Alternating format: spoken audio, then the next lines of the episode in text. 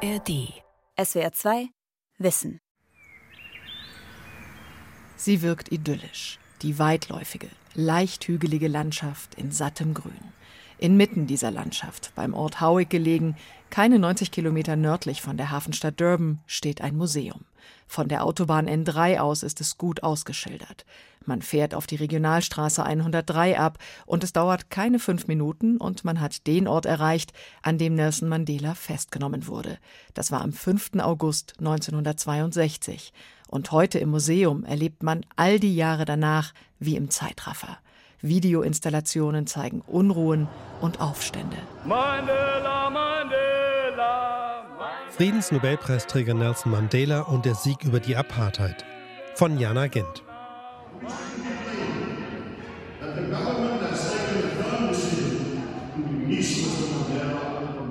Frederik Willem de Klerk, der letzte weiße Präsident Südafrikas, verkündet die bedingungslose Freilassung von Nelson Mandela nach 27 Jahren in Haft. Diese Ankündigung am 2. Februar 1990 ging um die Welt und hier im Museum kann man das noch einmal erleben. Die Ausstellung liegt an jener Straße, an der Nelson Mandela verhaftet wurde. Als Chauffeur getarnt hatte er ein Auto gefahren, wurde von der Polizei aber gestoppt und gefasst. Ein baugleiches Fahrzeug, ein Austin Westminster, ist in dem Museum ausgestellt. Besonders aber sind die Außenanlagen. Eine Touristin aus den USA schildert ihre Eindrücke so. So from here, all you see von hier oben sieht man etwa 50 Stahlsäulen und darauf laufen wir jetzt zu. Hier ist aber ein leichtes Gefälle und es gibt einem irgendwie ein ungutes Gefühl. Wenn man geht, dann fühlt es sich an, als würde man aus dem Gleichgewicht gebracht. Aber ich denke, das ist auch die Idee, die dahinter steht. Der Weg steht ja für Mandelas langen Weg zur Freiheit.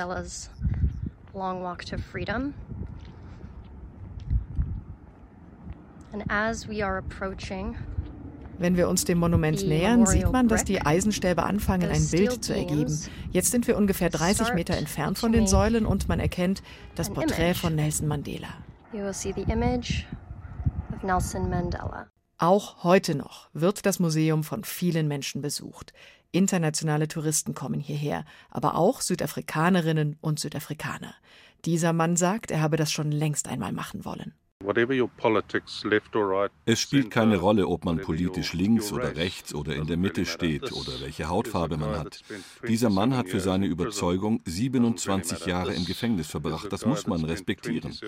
Und ich muss sagen, es ist ein sehr eindringliches Erlebnis. Ich bin froh, dass ich das gemacht habe. Der Ort, an dem Nelson Mandela festgenommen wurde, beherbergt das eine Museum. Südafrika hat aber zahlreiche andere. Robben Island, die frühere Gefängnisinsel vor Kapstadt, ist heute eine Touristenattraktion. Auch in der Vilakasi-Straße in Soweto, dort, wo Mandela eine Zeit lang gewohnt hatte, findet sich ein Museum. Und davor, da trifft man auch schon mal drei junge Männer, die einen einfach nur willkommen heißen wollen.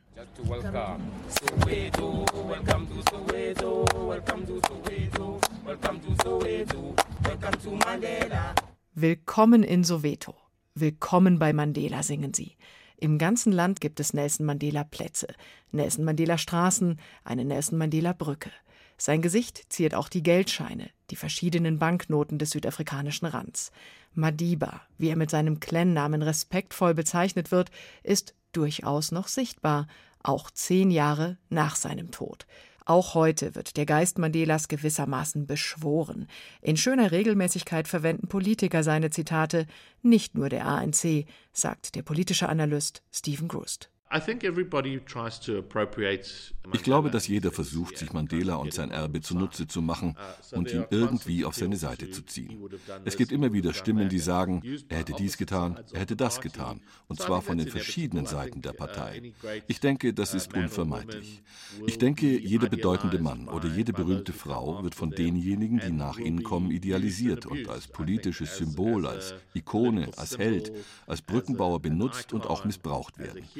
Ich glaube, dass es möglich ist, auch wenn das widersprüchlich sein mag, dass sich jeder auf sein Erbe beruft, eben weil es eine Aura, eine gewisse Legitimität und ein gewisses Vermächtnis ausstrahlt. Es ist das Vermächtnis eines Mannes, der sein Leben dem Kampf für die Gleichberechtigung aller gewidmet hat. Er wurde zu einer Zeit geboren, als die Anfänge der Rassentrennung schon gemacht waren. Er wuchs auf, als die Apartheid-Politik vollends umgesetzt wurde. Als er 26 Jahre alt war, trat Mandela dem ANC bei und wurde schnell zu einem führenden Kopf. Das Massaker von Sharpeville, bei dem 1960 mehr als 60 unbewaffnete Demonstranten erschossen wurden, wurde zu einem Wendepunkt. Mandela zog danach drastischere Mittel in Betracht, befürwortete Sabotageakte und wurde 1961 zum Chef des neu gegründeten bewaffneten Flügels des ANC. Deshalb wurde er als Terrorist gesucht, festgenommen und letztlich wegen Verschwörung zum bewaffneten Umsturz verurteilt. Unvergessen ist seine Rede vor dem Richter im Prozess 1964. South Africa is the richest country in Africa. Südafrika ist das reichste Land Afrikas. Es könnte eines der reichsten der Welt sein. Es ist aber ein Land der Extreme und großer Unterschiede. Weiße Vormacht bedeutet schwarze Minderwertigkeit. Ich habe gegen weiße Herrschaft gekämpft und gegen schwarze. Ich stelle mir eine faire Gesellschaft vor, in der alle harmonisch zusammenleben, alle mit gleichen Möglichkeiten. Das ist ein Ideal, für das ich hoffe zu leben. Aber, Euer Ehren, wenn es sein muss, dann ist das ein Ideal, für das ich bereit bin zu sterben.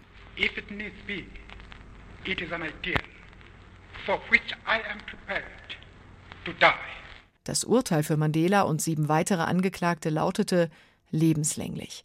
27 Jahre lang verbrachte Nelson Mandela im Gefängnis. Doch brechen ließ er sich nicht.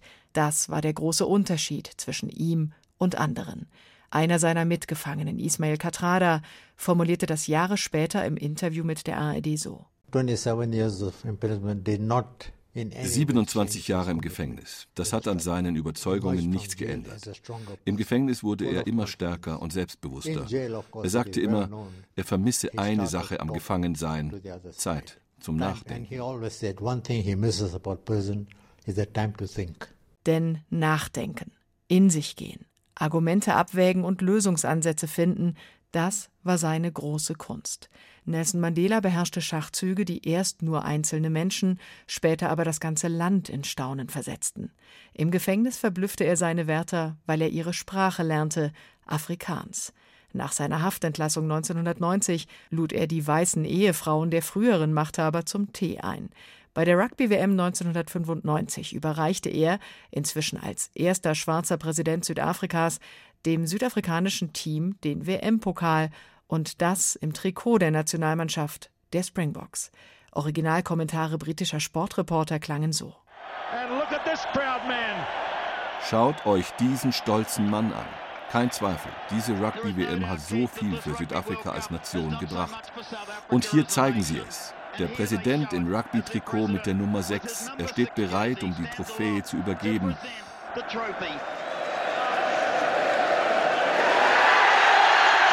Da ist er, der Pokal. Und Nelson Mandela jubelt mit, mit dem ganzen Stadion.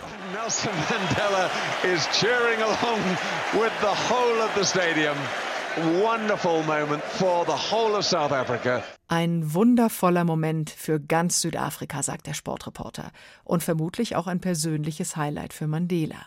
Dabei war er nicht frei von Selbstzweifeln. Er mochte es überhaupt nicht, wenn er als tadellos oder als unfehlbar dargestellt wurde, sagt auch sein früherer Mithäftling Ismail Katrada. Er selbst hat gesagt, er sei kein Heiliger. Er sei ein Mensch mit Fehlern, so wie andere Menschen auch. Er betonte aber auch immer, er sei ein Teil einer Gemeinschaft. Was auch immer er getan hat, er war Teil der Gemeinschaft. Whatever he has done, it's part of a collective. Diese Fähigkeit, sich selbst als Teil von etwas Größerem zu sehen, aber gleichzeitig auch die Wichtigkeit jedes Einzelnen zu erkennen, hat auch Zelda Lagrange beeindruckt. Als weiße Frau, aufgewachsen im Apartheid-Regime, arbeitete sie seit Mitte der 90er Jahre als persönliche Assistentin für Mandela und wurde zu einer seiner engsten Vertrauten.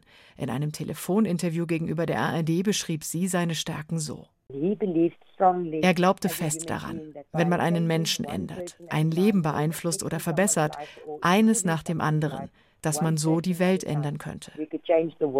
Mandelas Denken ist umso erstaunlicher, weil es zu einer Zeit geprägt wurde, in der er selbst nicht gleichberechtigt war.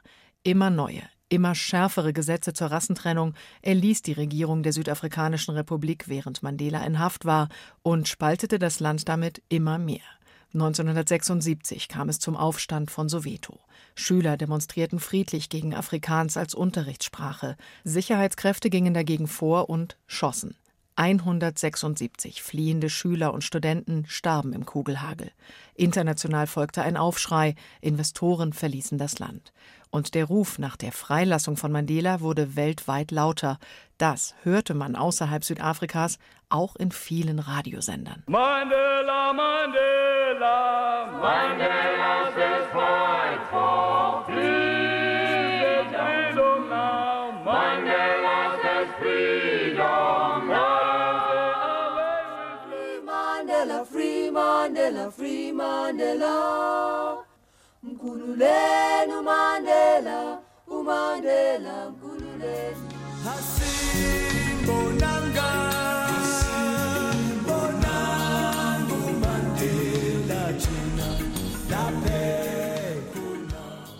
den 80er Jahren stand die Apartheid-Regierung zunehmend unter Druck, weil das Land wirtschaftlich isoliert war. Zensur war an der Tagesordnung. Ein gutes, unbeschwertes Leben gab es nicht einmal für die weißen Südafrikaner, von den Schwarzen ganz zu schweigen. Immer größer wurde die Unzufriedenheit der Bevölkerung. Es kam zu Aufständen in Kapstadt, in Johannesburg, in Port Elizabeth. Mitte der 80er Jahre verhängten immer mehr Länder Sanktionen gegen das Apartheid-Regime und nicht zuletzt diese zeigten Wirkung. Der letzte weiße Präsident Südafrikas, Frederik Willem de Klerk, war es, der mit Mandela verhandelte. Auch viel später erinnerte er sich noch an die Nacht, in der der Häftling zu einer Unterredung aus dem Gefängnis in sein Haus gebracht wurde. My first impression of him as mein erster Eindruck, als er in mein Büro kam, war, dass er so groß war. Ihn umgab eine Aura, eine Aura voller Würde und Autorität. Impulsiv dachte ich, ich mag diesen Mann. De Klerk war es auch, der die Freilassung Mandelas anordnete. Unvergessen sind die Bilder, als Madiba als freier Mann durch die jubelnde Menschenmenge läuft, Hand in Hand mit seiner Frau Winnie, mit erhobenen Armen und einem offenen Lachen. Warum er immer Hoffnung hatte, wurde er an diesem Tag in einem Interview gefragt. Seine Antwort: Weil ich diese Regenbogennation vor Augen hatte.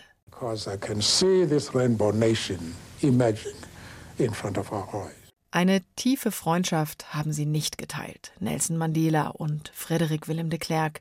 Und doch sind sie als Duo in die Annalen eingegangen. 1993 erhielten sie gemeinsam den Friedensnobelpreis. Dennoch, das Charisma hatte Mandela.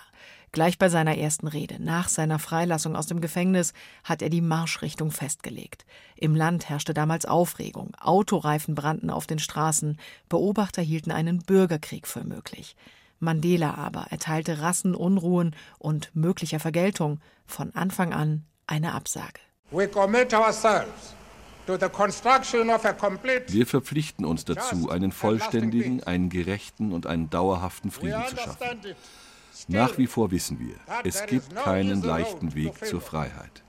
Wir wissen, dass niemand von uns allein handeln und erfolgreich sein kann.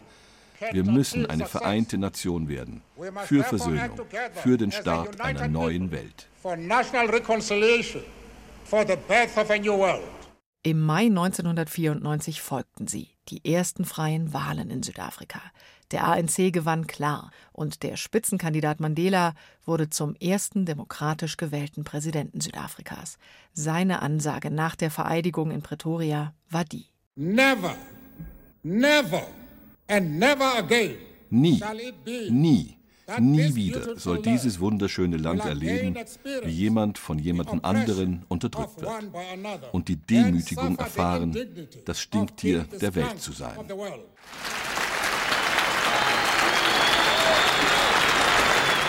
Mandela ließ diesen Worten Taten folgen. Unter ihm wurden Gesetze der Apartheid zurückgenommen. Er ordnete die südafrikanische Gesellschaft grundlegend neu. Und er verhinderte auch, dass die weißen Südafrikaner das Land verließen, denn unter ihnen ging die Angst um vor Rache. Aber Nelson Mandela wies der tief gespaltenen Gesellschaft den Weg. Eine zentrale Rolle dabei spielte die Wahrheits- und Versöhnungskommission, die er 1996 einsetzte, zur Aufklärung von Verbrechen innerhalb der Apartheid. Dabei ging es gar nicht um Bestrafung, sondern darum, Opfer und Täter in einen Dialog zu bringen. Die Leitlinie war Versöhnung statt Rache. Im Fernsehen wurden die Sitzungen übertragen, und nicht selten hatte der Vorsitzende der Kommission Erzbischof Desmond Tutu auch das blanke Entsetzen im Gesicht. Ich dachte, ich wüsste, wie schrecklich die Apartheid war. Wenn es aber nicht nur Statistiken sind, sondern echte Menschen, die sagen, dass dieses oder jenes geschehen ist, das ist niederschmetternd.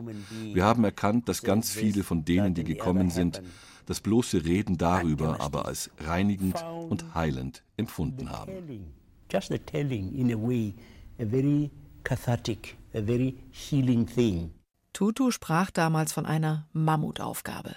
Und tatsächlich kam viel Wahres ans Licht. Bis heute wird die Kommission gepriesen. Ihre Empfehlungen sind aber immer noch nicht von der Politik umgesetzt worden. Bei den nächsten Wahlen 1999 trat Mandela, inzwischen 81 Jahre alt, nicht mehr als Präsidentschaftskandidat an. Er hörte aber nicht auf, als Berater tätig zu sein. Er trat auf öffentlichen Veranstaltungen seiner Partei auf und immer wieder bei sozialen Aktionen. Schließlich rief er die Nelson Mandela Stiftung ins Leben und verschrieb sich dem Kampf gegen AIDS. Im Juni 2004 aber zog sich Madiba komplett aus dem öffentlichen Leben zurück. Kurz vor seinem 85. Geburtstag trat er, gemeinsam mit seiner Familie, noch einmal vor die Fernsehkameras. My diary and my public activities der Umfang meines Kalenders und meiner öffentlichen Auftritte wird ab heute deutlich verringert. Wir hoffen, dass die Menschen Verständnis für unsere Entscheidung haben und uns die Möglichkeit für ein deutlich ruhigeres Leben eröffnen. Wir danken Ihnen jetzt schon für Ihr Entgegenkommen. Rufen Sie mich nicht an. Ich rufe Sie an.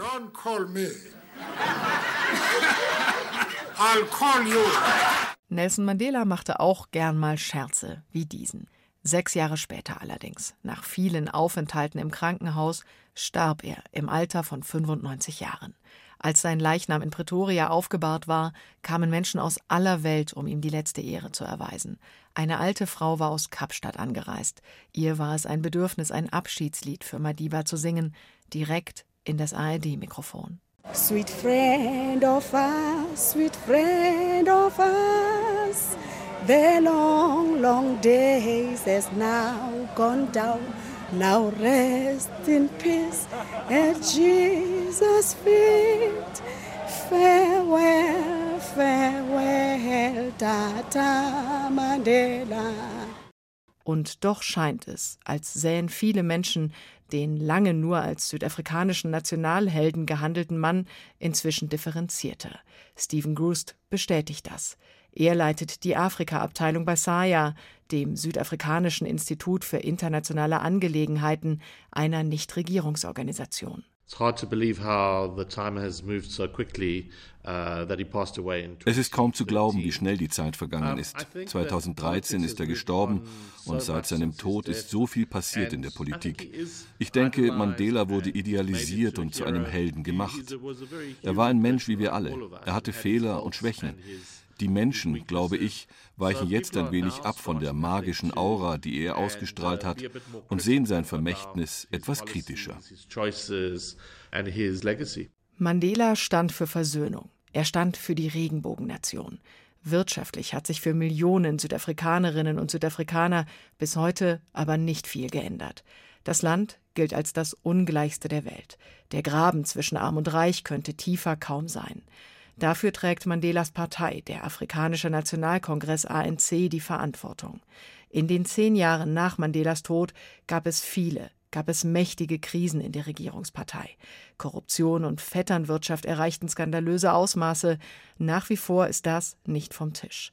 Deshalb ist hin und wieder zu hören, dass all das mit Mandela begann, dass er schlechte Entscheidungen getroffen und Ideen verkauft habe, dass er seinen Prinzipien untreu geworden sei, um Frieden zu wahren, damit Konflikte im Land nicht zum Chaos führen.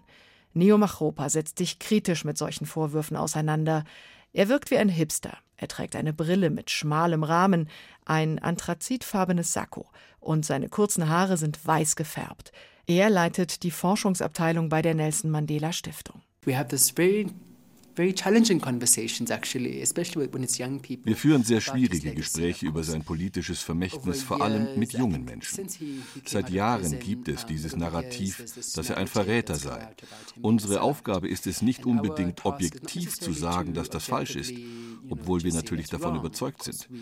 Im Laufe der Zeit ist Nelson Mandela als Retter Südafrikas angesehen worden. Wenn junge Menschen aber hier aufwachsen und die tief verwurzelte Ungleichheit sehen, von Korruption hören und Gewalt erleben, dann fühlen sie sich nicht gerettet. Für sie ist es leicht, den Gedanken zu teilen, Mandela sei ein Verräter.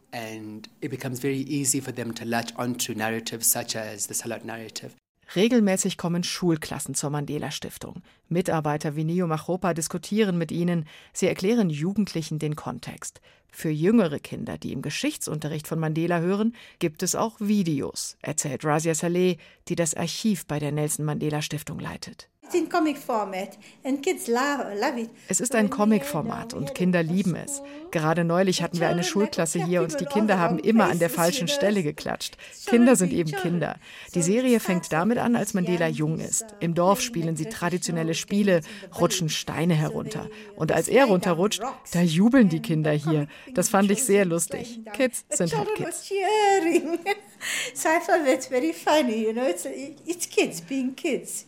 Animiert ist die Comicserie nicht. Es sind Comics, in die hinein oder herausgezoomt wird. Und der Erzähler klingt so. Der junge Rolichlachla liebte das Leben in Kunu. Er rannte umher und hütete Rinder. Er konnte alles machen, solange er sich an die Regeln seines Vaters und die Sitten seines Volkes hielt. Und dann rutscht er die Steine herunter. Go, Putti, go! Für Kinder im heutigen Südafrika ist das Spaß. Was sie darüber hinaus über Nelson Mandela lernen, lernen sie in der Schule. Im Lehrplan ist aber nicht vorgeschrieben, in welchem Umfang das geschehen soll. Deshalb ist das Wissen über ihn bei den jungen Menschen nicht einheitlich. Manche Menschen in Johannesburg klingen ernüchtert auf Mandela angesprochen. Diese junge Frau allerdings schwärmt geradezu. Yo, the Mativa dance Ach, wie er getanzt hat. Wie könnte man das vergessen? Und sein Lachen. Man muss sich doch an alles erinnern. Wir haben so viel gelernt. Ich bin hier wegen ihm. Wir tragen doch das Erbe in uns. Man wird Mandela nie vergessen. Von dem, was Mandela uns gebracht hat, ist nichts mehr übrig. Südafrika ist doch auf Ramschniveau. Wofür Mandela auch immer gekämpft hat, er hat für nichts gekämpft. Alles wäre doch besser, wenn sein Kampf sich gelohnt hätte. Jetzt sind es zehn Jahre und nichts hat sich geändert. Nichts, nichts, nichts, wirklich nichts ist übrig. Ja, ganz langsam und allmählich ändert sich ein bisschen was. Das meiste aber, nein, wirklich nicht. Man muss verstehen, dass in Südafrika das meiste Kapital immer noch in den Händen der Weißen ist. Es ist nicht so, als wären wir Schwarzen in Südafrika wirklich frei.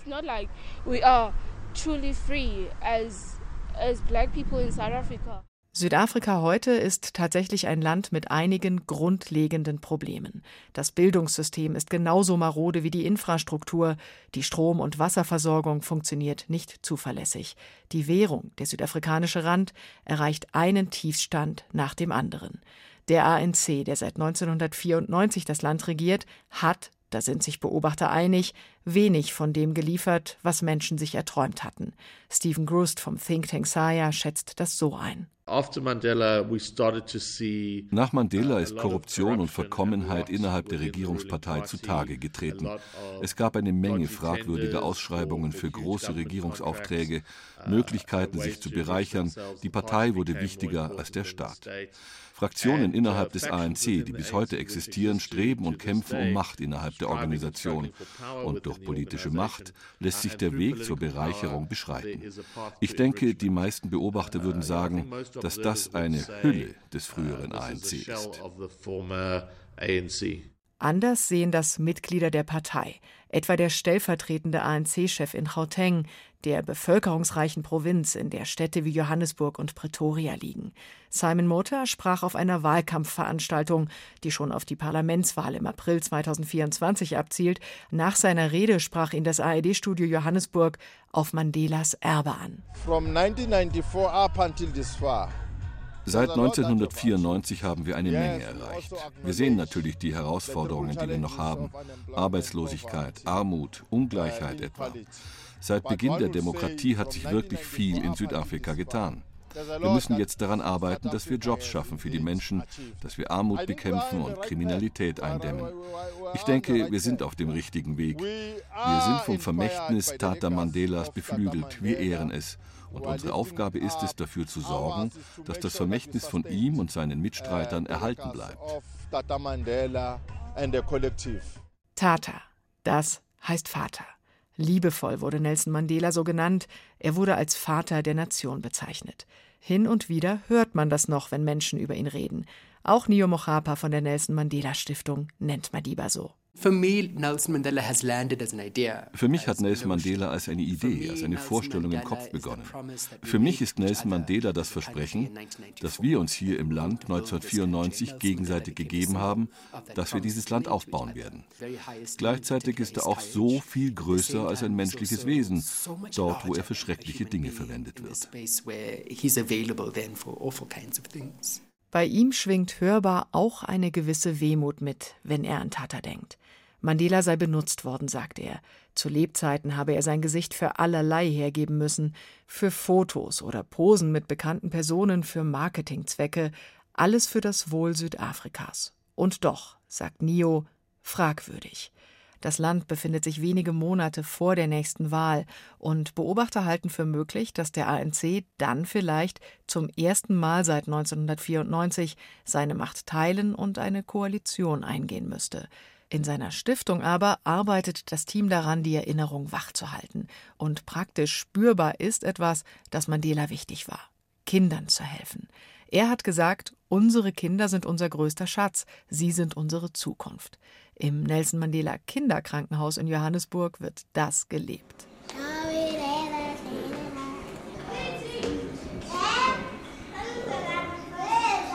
Hier sieht man Kinder, die stationär aufgenommen sind, kleine und große. Sie liegen in ihren Betten und werden von medizinischen Geräten überwacht, aber sie lachen, scherzen und schauen auf ihren Smartphones Videos an. Geleitet wird das Krankenhaus von Nonkululeko Boykutso. Die Leute schätzen es noch. Bevor es gebaut wurde, haben die Planer schon an die Kinder gedacht.